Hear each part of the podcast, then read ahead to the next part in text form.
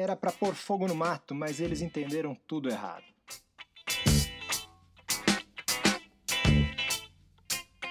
Olá, bem-vindo à edição número 7 do Playback, seu podcast de cultura e informação canábica. Antes de ir para a informação e para o conteúdo que a gente trouxe para esse episódio, a gente repassa aqui o mantra que o Playback está no Twitter, Playback Podcast e no Facebook, também Playback Podcast, além do site playbackpodcast.com, que tem todas as dicas culturais que a gente passa, links para as notícias que a gente comenta. E para escutar, se você está ouvindo, você sabe por onde achar, tem no site, claro, mas está nos principais agregadores de podcast, no Spotify, dá para achar, Google Podcast, Apple Podcast e também no Tunin. E uma novidade, a gente está com uma campanha agora no Apoia-se, apoia.se barra playback, para colaborar com a produção do podcast. A partir de R$ reais por mês, completamente indolor, é 5 porque não podia 4,20, é a categoria Quem Tem Seda, e dá para ajudar a gente na produção dos episódios, melhorar a edição, eventualmente um equipamento, aumentar a frequência dos programas. Então, super simples, apoia.se barra playback. E os primeiros que aderirem na campanha, a gente manda alguns brindes. Por enquanto, a gente tem um adesivinho bem supimpa por aqui, tem umas canecas aí a caminho e livros e revistas que a gente vai sortear mais para frente. Vamos começar contando e comentando algumas notícias.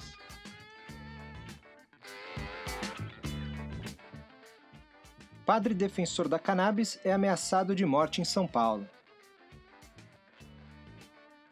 Pois é, começando com uma notícia triste, caso de polícia, reportagem que saiu na, na Folha no começo do mês. O Ticão é o padre Luiz Marchione, de 67 anos. Ele é um líder comunitário na zona leste de São Paulo. A gente falou dele num dos primeiros episódios, quando a gente divulgou um evento, A Maconha e a Família, que foi promovido junto com a CUCA, Associação Cultural Canábica de São Paulo. E o padre veio chamando a atenção meios conservadores por suas opiniões consideradas polêmicas. A gente comentou isso, inclusive, à época, que era um fato curioso, no mínimo.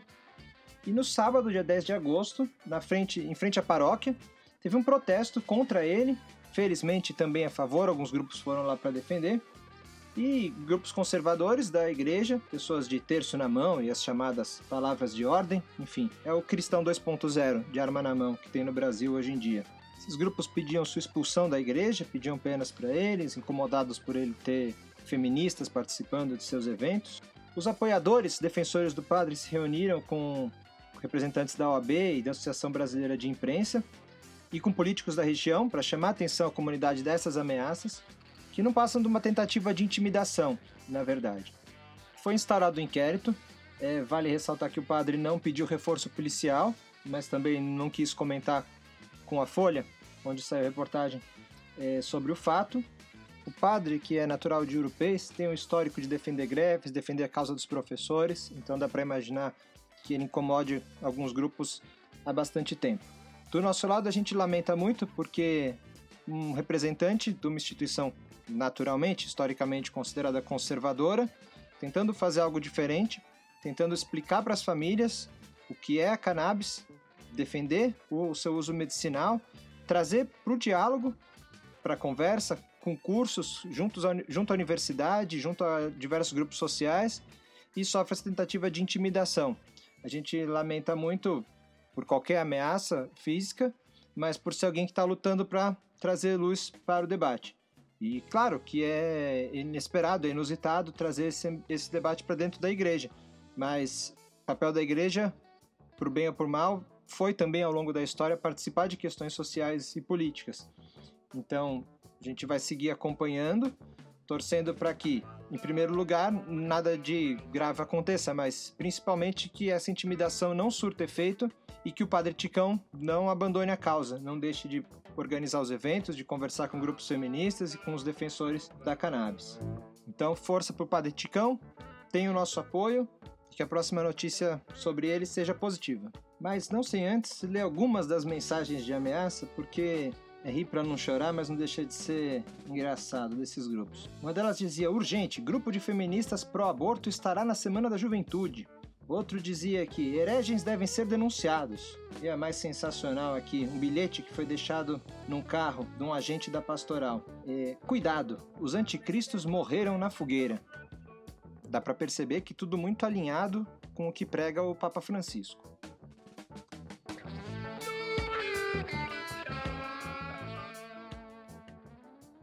Colômbia quer se tornar potência na produção de cannabis.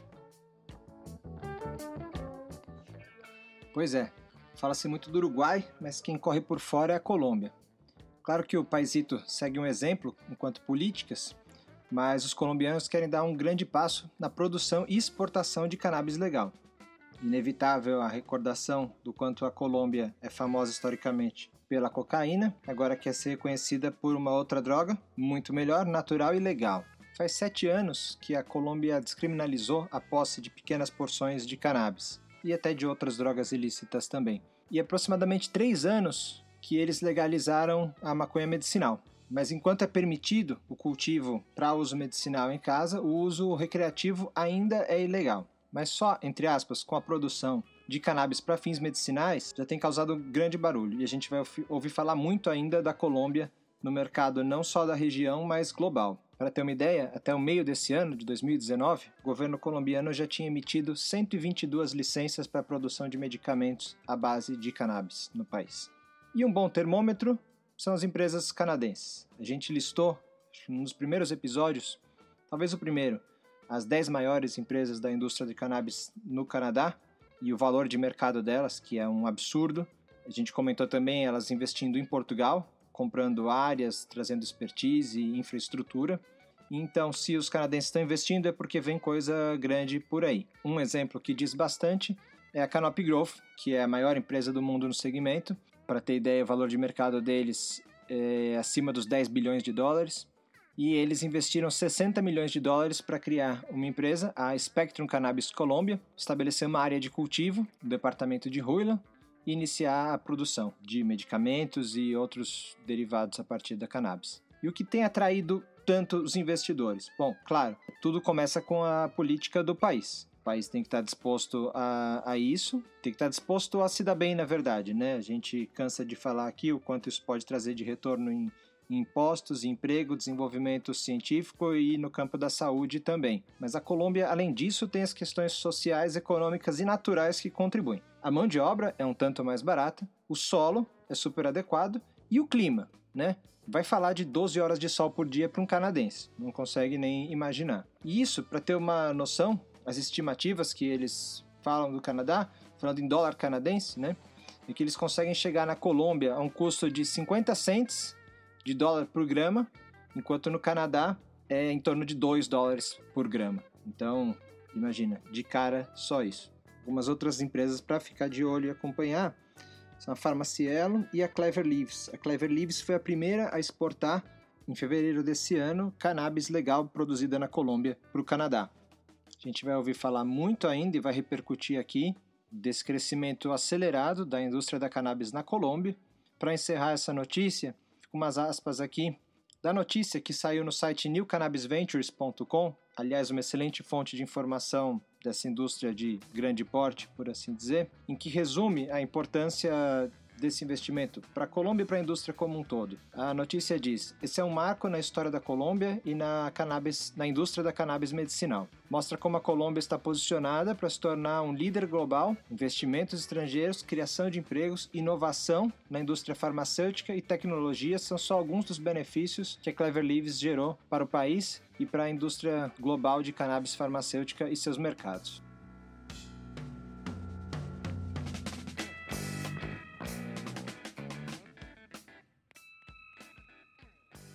Falando em fonte de informação de qualidade, vale muito a pena divulgar e comentar a iniciativa de dois dos maiores veículos de comunicação do país, a Folha de São Paulo e a Veja. Os dois veículos, a revista e o jornal, enfim, que hoje são grupos de comunicação, estão com páginas dedicadas, são blogs, né? São sessões sites dedicados a cannabis. Na Veja, chama Cannabis, cannabis com Z, se define como Novidades e Reflexões sobre o Mercado da Cannabis Legal no Brasil e no Mundo. É tocado pelo Ricardo Amorim. E na Folha, o blog chama Cannabis Inc., se define como notícias de saúde e negócios e é tocado pela Valéria França. Inclusive, recentemente no Cannabis Inc. tem uma notícia também falando que Master Grower é a profissão do futuro na Colômbia. Enfim, quem se interessa e tem suas habilidades, está sendo disputado lá esse perfil e é bem promissor. E interessante aqui é comentar o espaço que é dado, claro, são veículos da primeira linha de importância que estão dedicando espaço regular de informação sobre a cannabis. E aí vale o comentário sobre o termo cannabis. A Lizzie Post, que é autora do livro Higher Etiquette, que é um, um guia de boas maneiras do universo da cannabis, que a gente está preparando um material para comentar sobre ele em algum momento, porque tem muita coisa interessante. É um livro que não, não saiu no Brasil, talvez não saia tão cedo, ou talvez sim ela comenta a questão do termo, porque nos Estados Unidos existe muito essa discussão. O termo mais tradicional para maconha lá é marihuana. A gente sabe que dependendo das gírias tem alguns significados, é weed, é pot, que a gente poderia até fazer algumas correlações, mas enfim, a maconha, o mais tradicional para eles é marihuana. E marihuana tem sido evitado, não é considerado o mais politicamente correto. Em resumo, bem resumido, marihuana é a forma vem, vem do México, que os mexicanos se referiam a cannabis desde o começo do século passado, quando chegou aos Estados Unidos, e é sabido, enfim, quem não sabe, fique sabendo, que sempre era pejorativo a forma como a, a, cannabis era uma coisa ligava a outra. A cannabis era usada como preconceito com relação aos mexicanos e os mexicanos com relação a cannabis. Então, marihuana era coisa dos mexicanos que eram mal vistos, ou que eram preguiçosos, ou que eram drogados, ou que roubavam empregos dos americanos, ou inclusive no filmes como no Reefer Madness, maconha fazia os mexicanos estuprarem as jovens americanas e então mesmo as pessoas que não têm essa visão deturpada têm evitado o termo porque ele carrega toda essa bagagem. E aí a gente repara tanto no blog da Folha quanto da Veja usando cannabis. Enfim, é o termo mais correto mesmo. Talvez seja até uma modinha, mas que bom que seja. É cool falar de, de maconha agora nos veículos, na imprensa. Enfim, pode ofender menos parte da população. Eu consigo imaginar William Bonner falando cannabis com muito mais frequência do que maconha, que pode ofender a família brasileira que está jantando. Acho que não é questão de, de, se policiar, mas fica a dica quem estiver interessado. Higher Etiquette é o livro. O link dos dois blogs, tanto da Veja quanto da Folha, a gente vai pôr no, no nosso site e no post nas redes sociais também.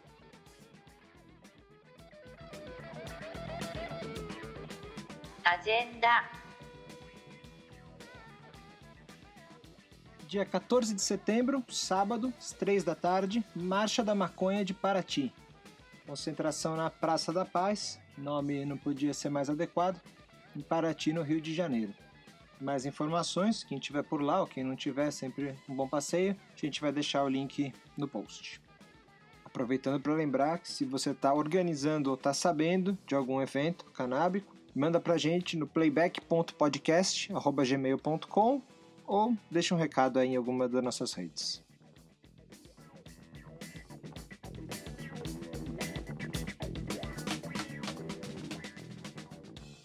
Caldo de Cultura Bom, a Dica Cultural é um livro que eu não li e já gostei, porque é do Sérgio Rodrigues, jornalista, colunista da Folha e escritor, autor dos livros Viva a Língua Brasileira, que é uma delícia, e O Drible, um dos poucos e bons livros sobre futebol no Brasil. De ficção, eu digo. O livro em questão, que recomendo, chama A Visita de João Gilberto aos Novos Baianos. É uma coletânea de contos do Sérgio Rodrigues, lançado agora em junho pela Companhia das Letras. E o conto que dá título ao livro é baseado num encontro real entre o pai da bossa nova e os hips dos Novos Baianos. Por conta do lançamento, foi divulgado o trecho de um dos contos, o principal, que dá título ao livro, que a gente vai ler um pedacinho aqui. O homem chegou no fim de tarde de sábado, tipo 5 horas. O Moraes tinha inventado aquele dia de fazer uma muqueca, mas, típico, perdeu o pique e a Ritinha teve que assumir. Muqueca atrasada, todo mundo faminto e quase de porre da cerveja na barriga vazia. Um táxi Opala novo de banho tomado para na estradinha de terra e me desce um cara de terno preto carregando um violão. Eu ri, fazia um calor de melar cocaína.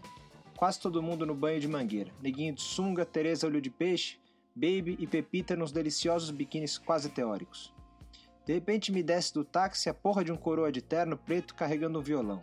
De olhar, só olhar, pinicava o cucuruto. O táxi engatou uma ré e sumiu. Lembro de pensar, sujou, mas não deu tempo de ir longe na paranoia porque de repente o tempo parou. Sei lá quanto tempo o tempo ficou parado. Uma pausa de mil compassos do Paulinho, alguma coisa assim. O primeiro que abriu a boca foi outro Paulinho, o nosso. Caralho, ele falou, cantando a palavra. O cara de terno terra, em pé no portãozinho capenga entreaberto, como se estivesse encabulado de entrar, sorrindo de leve. O sol bateu de chapa nos óculos dele, ricocheteou na buganvilha que moldurava o portão, foi terminar de chispar lá longe. Os gêmeos vieram engatinhando, os dois ao mesmo tempo, na grama em direção ao sujeito. Balbuciavam. Obalalá, obalalá. O velho pirata, que estava deitado perto do balanço da mangueira, também convergiu para o portão. O recém-chegado era um imã. De repente, o Pepeu veio de dentro de casa esbaforido atrás dos gêmeos e levou um susto ao dar de cara com a cena. Falou: Epa! Só aí o Moraes levantou a cabeça, piscando muito. Naquele sábado, Moraes já tinha fumado três charros da grossura da canela da Ritinha. E tava umas duas horas afundado em si. Sentou de lado na rede e tava tentando calçar o chinelo quando um sorriso aberto iluminou a cara dele em sinal de caimento de ficha. E aí o andamento mudou radical. Com um salto ágil, que eu nunca tinha visto ele dar, o Moraes ficou em pé e começou a gritar de braços abertos. João, meu rei, João! Lá vem meu rei João, meu rei cantando. Era a primeira vez que eu vi esse comportamento de fã no Moraes, um cara no geral bem altivo e tal. Comecei a entender que normal era uma coisa que aquele dia não ia ser. Bom, a gente para o teaser aqui antes da hora que o João Gilberto pega o back e traga fundo. Viva Novos Baianos, que já diziam, enquanto eles se batem, dê um rolê. Dudu, e a música? Fala pessoal, o som que a gente escolheu para o episódio de hoje vem de encontro com muitas coisas que vem acontecendo no nosso país. No meio de trapalhadas, confusões e principalmente crimes ambientais, vamos trazer uma música que é uma soma de coisas boas. Esse som, que foi interpretado pelo Zé Ramalho, é de um dos artistas mais folclóricos da música brasileira, o Zé Vicente da Paraíba. Tocador de viola, cantador e principalmente repentista, sua canção de maior sucesso, A Natureza, foi gravado por diversos artistas, como Marília Pera e Elba Rabalho. É uma música que é uma verdadeira ode à natureza e teve sua interpretação mais famosa, pelo Zé Ramalho, no disco O Grande Encontro 2. É, nessa versão, é, eles colocaram, adicionaram uma nova estrofe cheia de sabedoria, homenageando a maconha. Então, cuide da natureza, queime somente a erva e curta esse som.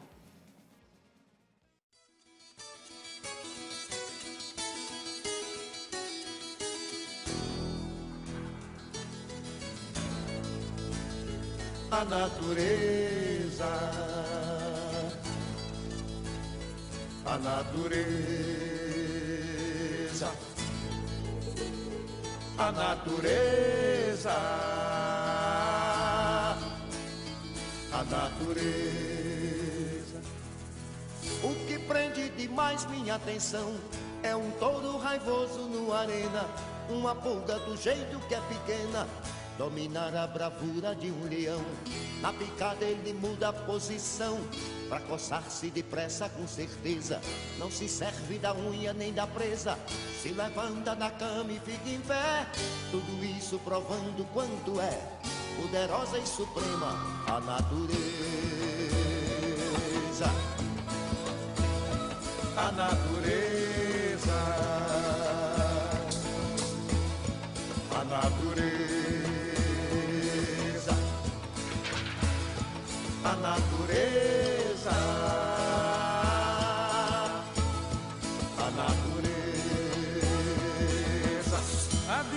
Demais o beija-flor que com medo da cobra inimiga só constrói o seu ninho na urtiga, recebendo lição do Criador. Observa a coragem do condor que nos montes rochosos come a presa, urubu empregado da limpeza. Quanto é triste a vida do abutre quando encontra um morto é que se nutre. Quanto é grande e suprema a natureza a natureza. A natureza. A natureza. A natureza. A abelha por Deus foi amestrada. Sem haver um processo bioquímico. Até hoje não houve nenhum químico para fazer a ciência dizer nada. O buraco pequeno da entrada facilita a passagem com franqueza. Uma é sentinela de defesa e as outras se espalham no vergel. Sem turbina, sem tacho, fazem mel.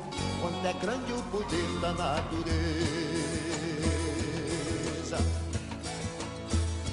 A natureza. A natureza.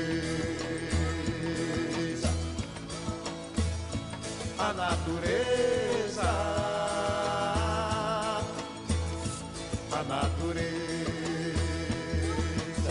Não há pedra igualmente ao diamante, nem metal tão querido quanto ouro. Não existe tristeza como o choro, nem reflexo igual ao do brilhante, nem comédia maior que a de Dante. Nem existe acusado sem defesa, nem pecado maior que avareza, nem altura igualmente ao firmamento, nem veloz igualmente ao pensamento, nem a grande igualmente à natureza.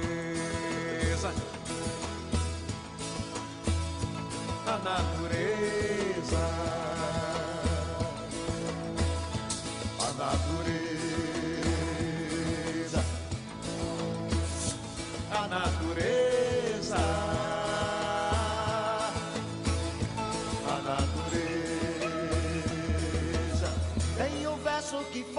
Maconha, que é uma erva que tá no meio do mato. Se fumada provoca o tal barato, a maior emoção que a gente sonha. A viagem às vezes é medonha, da suor, da vertigem, da fraqueza. Porém, quase sempre é uma beleza. Eu por mim experimento todo dia. Se eu tivesse um agora, eu bem queria. Pois a coisa é da santa natureza.